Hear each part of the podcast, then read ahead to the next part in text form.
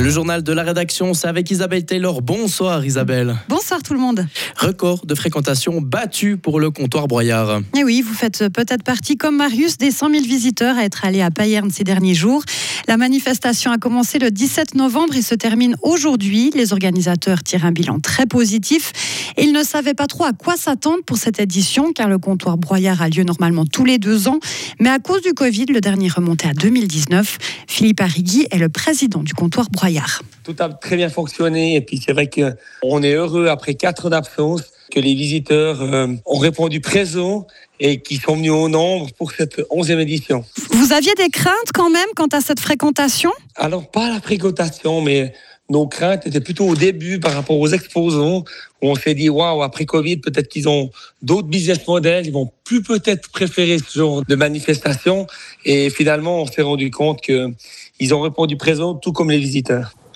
Le nombre est important, bien sûr, mais nous, ce qu'on veut, c'est la qualité, c'est que nos exposants soient heureux, que nos visiteurs soient heureux. C'est ça le plus important, au-delà du nombre de visiteurs. Le comptoir Broyard a maintenant retrouvé son rythme habituel. La prochaine édition est déjà prévue en novembre dans deux ans. La police fribourgeoise lance un appel à témoins après une agression à Fribourg. Un homme de 56 ans a été attaqué par un inconnu la nuit dernière dans le quartier du Bourg. La police essaye d'établir clairement ce qui s'est passé vers 4 heures du matin près de la cathédrale Saint-Nicolas. La victime a reçu plusieurs coups au niveau du visage et a été grièvement blessée. Une ambulance a pris l'homme en charge pour l'amener dans un hôpital.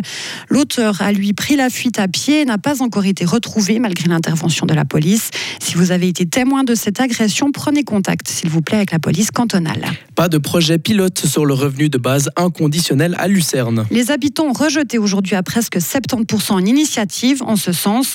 Pendant un an et demi, un groupe de personnes aurait reçu un revenu de base mensuel, indépendamment de leur fortune, de leur revenu et de leur statut professionnel.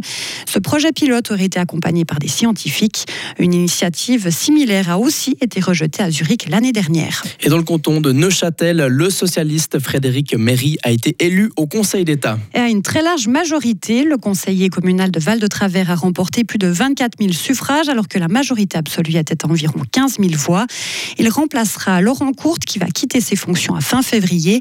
La composition du Conseil d'État où siègent 3 PLR et 2 socialistes reste donc inchangée. Au Cambodge, la course de bateau dragon est de retour. Cette fête traditionnelle n'avait pas eu lieu depuis le Covid. Des dizaines de milliers de spectateurs se sont attroupés pour voir défiler 300 bateaux environ avec leurs équipages vêtus de t-shirts colorés assortis.